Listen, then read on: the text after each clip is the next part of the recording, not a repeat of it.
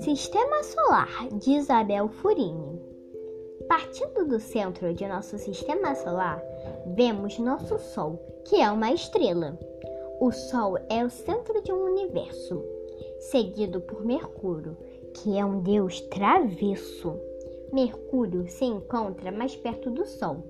Depois vem Vênus, deusa da beleza e do amor. Vênus brilha na alvorada.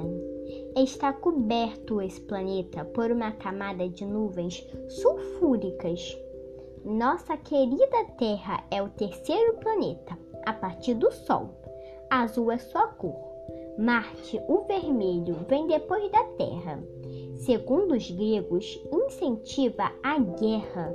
Júpiter, orgulhoso, vem depois de Marte.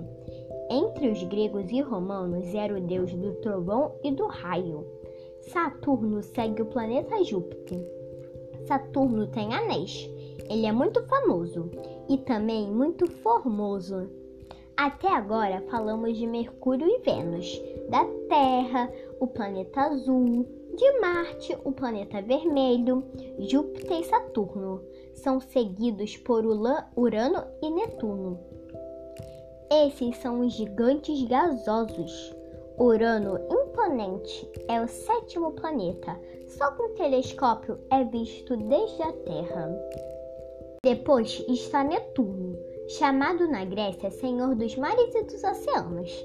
Os planetas até Saturno você pode enxergar, observando o céu e os pode estudar. Antigamente Plutão era chamado de planeta, mas houve uma discussão.